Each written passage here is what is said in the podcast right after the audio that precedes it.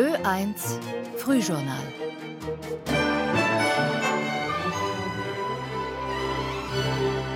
Montag, der 26. Februar. Einen guten Morgen aus dem Journalstudio wünscht Arthur Dreinacher. Das sind einige der Themen.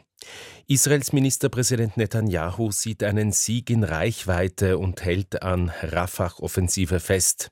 Hass im Netz nimmt stark zu, das zeigt eine Studie der Uni Wien.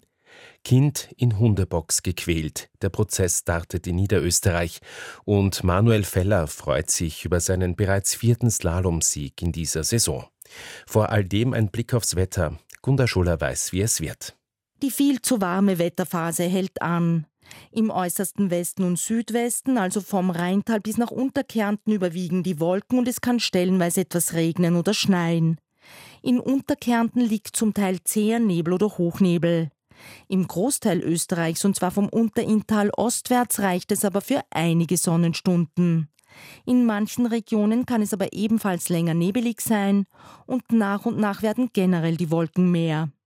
In den Alpen und im Osten und Südosten heute zum Teil kräftiger Südwind bzw. Föhn. Die Höchstwerte meist 8 bis 16 Grad, in und rund um Osttirol jedoch nur um 4 Grad. Zurzeit hat es in Wien 2 bis 6 Grad, Eisenstadt 4, St. Pölten und Linz 0 Grad, Salzburg 2, Innsbruck 1 Grad, Bregenz 7, Graz minus 1 Grad und Klagenfurt plus 2 Grad. Und in Feldkirch jetzt schon 11 Grad, in Radstadt hingegen minus 7 Grad. In den USA hat sich ein Pilot der US-Luftwaffe vor der israelischen Botschaft in Washington selbst angezündet, aus Protest gegen den Gaza-Krieg. Er befindet sich in kritischem Zustand.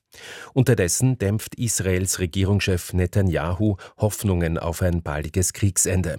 Feuerpause und Geiselbefreiung werden die Rafah-Offensive nur verzögern, wie er gegenüber dem US-Sender CBS sagt. In dem Küstenstreifen sind übers Wochenende bei Luft- und Artillerieangriffen der israelischen Streitkräfte bis zu 100 Menschen getötet worden. In Tel Aviv Tim Kupal. Neue Rahmenvereinbarung, neue Hoffnung im Nahen Osten. Die Eckpunkte aus ägyptischen und US-Verhandlungskreisen, sechs Wochen Feuerpause, die Freilassung von bis zu 40 israelischen Geiseln aus der Gewalt der Terrororganisation Hamas, zuerst Frauen, Kinder und Kranke, im Gegenzug die Entlassung mehrerer hundert palästinensischer Häftlinge aus israelischen Gefängnissen, wie viele ist noch unklar. Wir arbeiten an einer Einigung, bestätigt Israels Regierungschef Benjamin Netanyahu im US-Fernsehsender CBS.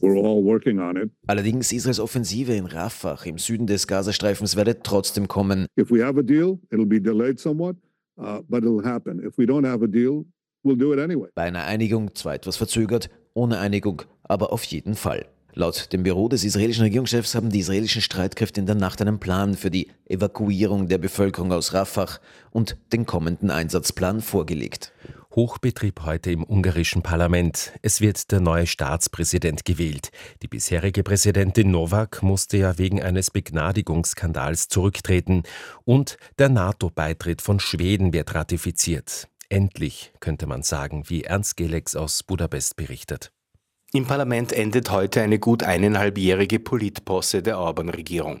Orban behauptete stets, dass er ja für einen raschen NATO-Beitritt Schwedens sei, aber das Parlament sei unabhängig und treffe eigene Entscheidungen.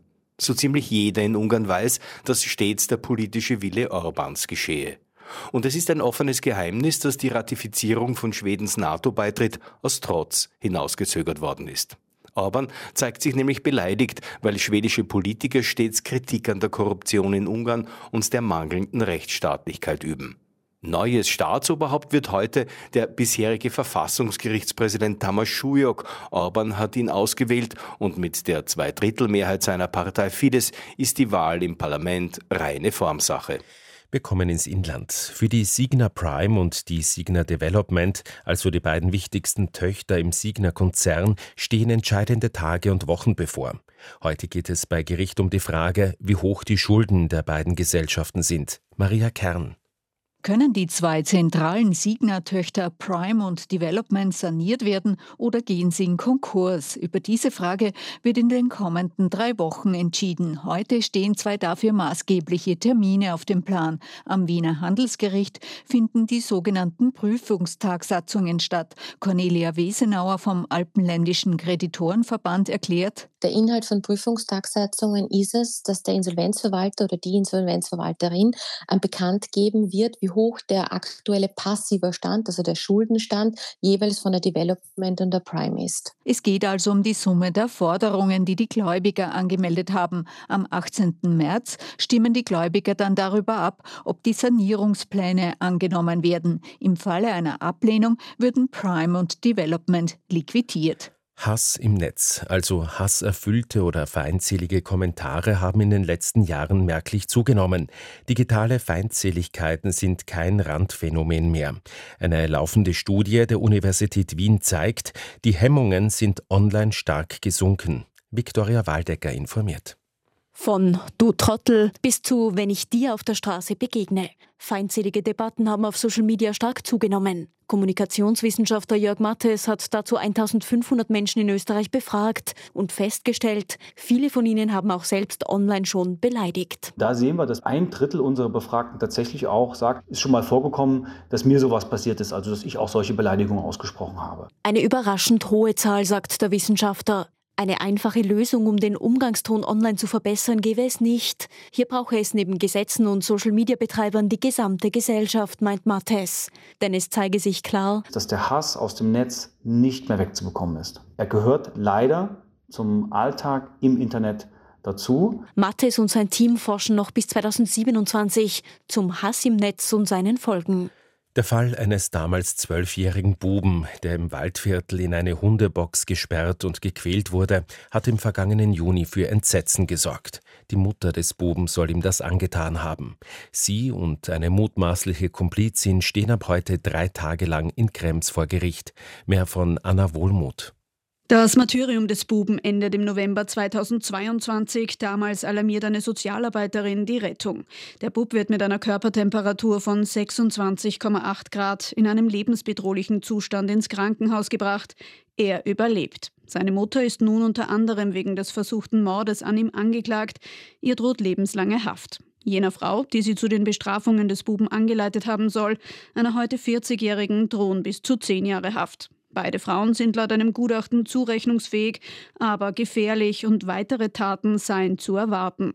Die Staatsanwaltschaft fordert daher zusätzlich zu einer Strafe die Einweisung in ein forensisch-therapeutisches Zentrum. Ein Urteil in dem Schwurgerichtsprozess soll es am Donnerstag geben. Mit dem Handy die Amtsgeschäfte erledigen. Dafür gibt es die ID Austria auf dem Handy. 200 Funktionen können mittlerweile mit ihr abgewickelt werden, zum Beispiel eine Arztrechnung bei der ÖGK einreichen. Dieser digitale Schlüssel hat regen Zustrom, sorgt aber auch für Fragen und teilweise Ärger. Paul Sihorsch. Rund ein Viertel der Österreicherinnen und Österreicher hat schon die ID Austria. Seit Anfang Dezember ist sie offiziell verfügbar. Für manch einen war der Umstieg vom Vorsystem der Handysignatur mühsam. Datenschützer Thomas Lohninger. Es gab schon auf den sozialen Netzwerken sehr viele Meldungen von Menschen, die sich geärgert haben, dass der Umstieg auf die ID Austria mühsam war, dass sie physisch vorstellig werden mussten, dass Dinge nicht funktioniert haben und Fehlermeldungen gekommen sind. Bei der Service-Hotline des Finanzministeriums gab es rund 70.000 Nachfragen zur ID Austria seit Anfang Dezember. Allerdings werde die zugehörige App Digitales Amt 200.000 Mal pro Tag aufgerufen. Die ID Austria ist also beliebt, etwa für den Online-Finanzzugang oder die Anmeldung für die Krankenkasse. Auf EU-Ebene wird aktuell an der internationalen Variante gearbeitet. Je nachdem, wie streng der Datenschutz da genommen wird, müsste Österreich technisch nachziehen. Die ID Austria ist laut Lohninger sicher, beim Datenschutz ginge allerdings noch mehr. Noch zum Skisport. Von drei auf eins. Es war wieder eine Aufholjagd am späten Abend.